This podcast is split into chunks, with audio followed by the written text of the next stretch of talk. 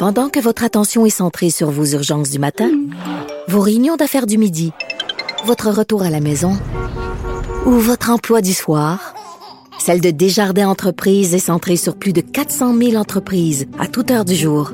Grâce à notre connaissance des secteurs d'activité et à notre accompagnement spécialisé, nous aidons les entrepreneurs à relever chaque défi pour qu'ils puissent rester centrés sur ce qui compte, le développement de leur entreprise. Défronté, Cube Radio.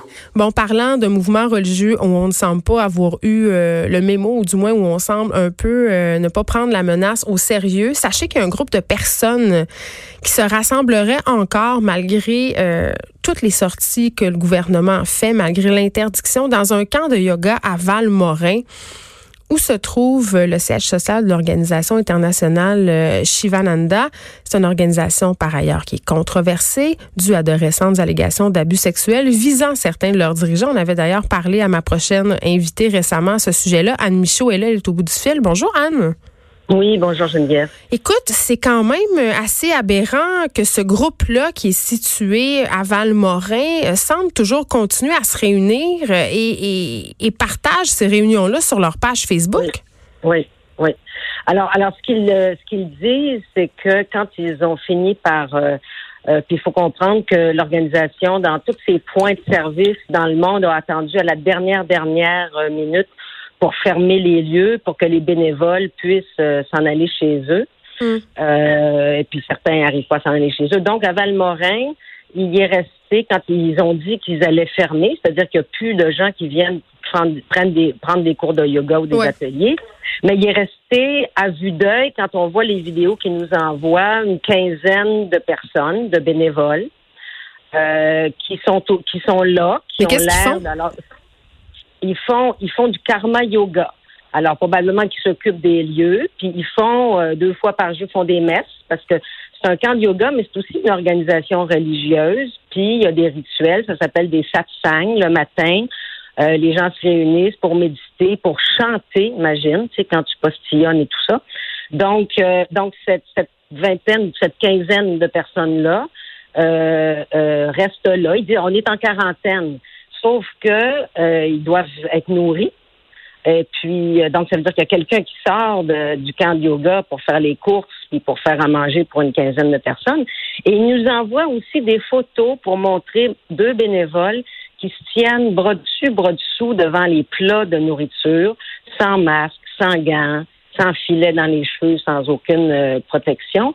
Et ça fait plusieurs jours qu'ils nous envoient sur vidéo les fameux satsangs, donc les, les, les messes hmm. de cette religion-là, euh, où est-ce qu'ils chantent, et puis, euh, ils, et puis ils sont visiblement pas à, à deux mètres de distance euh, les uns des autres. Et en plus, pour couronner le tout, puis là, je pense que toujours, il faudrait que ce soit, moi, ma demande, c'est que les, les autorités aillent vérifier, c'est qu'il y a un, une des personnes qui est revenue récemment de l'Inde et qui visiblement s'est pas mis du tout en quarantaine. C'est-à-dire cette euh, personne-là qui est venue enseigner euh, dans cet organisme-là mm, se mélange avec les autres, c'est ce que vous me dites?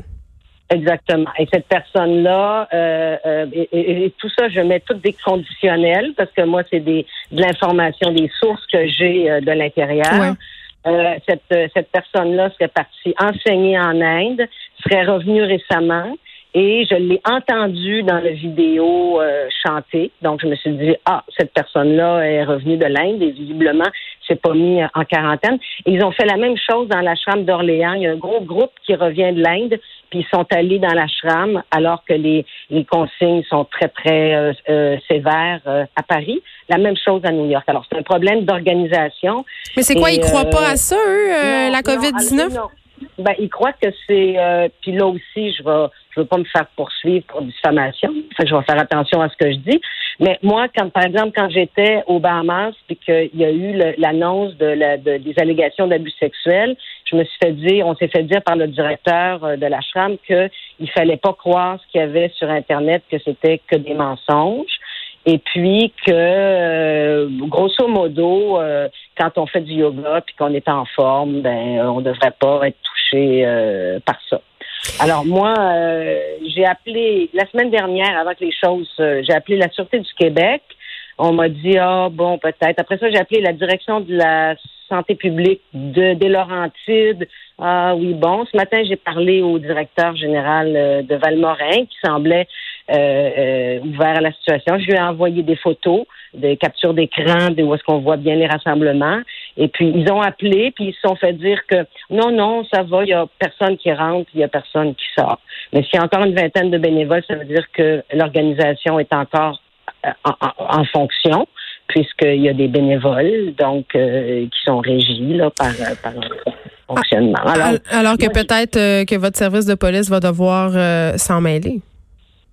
Ben, en tout cas, j'ai l'impression que qu'il n'y a pas personne qui veut aller sur place. Je ne sais pas s'ils ont peur ou euh, je, je, comprends pas pourquoi il y a une telle résistance simple. Ce serait pas compliqué d'y aller, de demander l'identité des personnes qui se trouvent là, qui sont souvent hmm. des gens qui viennent d'ailleurs et puis euh, de s'assurer qu'il n'y a personne qui est revenu de voyage euh, sans être en quarantaine, et surtout de leur donner les consignes pour que quand ils vont s'approvisionner, qu'ils contaminent pas les gens quand ils vont revenir, parce que comme ils n'écoutent pas la télé, ils n'écoutent pas la radio, ils sont peut-être carrément pas au courant des mesures à prendre. Alors, moi, je pense que ce serait normal que quelqu'un de, je sais pas moi, les policiers sociaux communautaires ou le, ou aille sur place pour avec leur donner des clients, leur Oui, pour s'enquérir euh, de ce qui se passe. Anne Michaud, ben évidemment, c'est un dossier qu'on va continuer à suivre. Anne Michaud, professeure certifiée en yoga Shivananda. Merci beaucoup euh, d'avoir euh, porté à notre attention cette situation. soin de vous, tout le monde. Oui, soyez prudente. cette situation qui est quand même assez préoccupante et qui a l'air quand même assez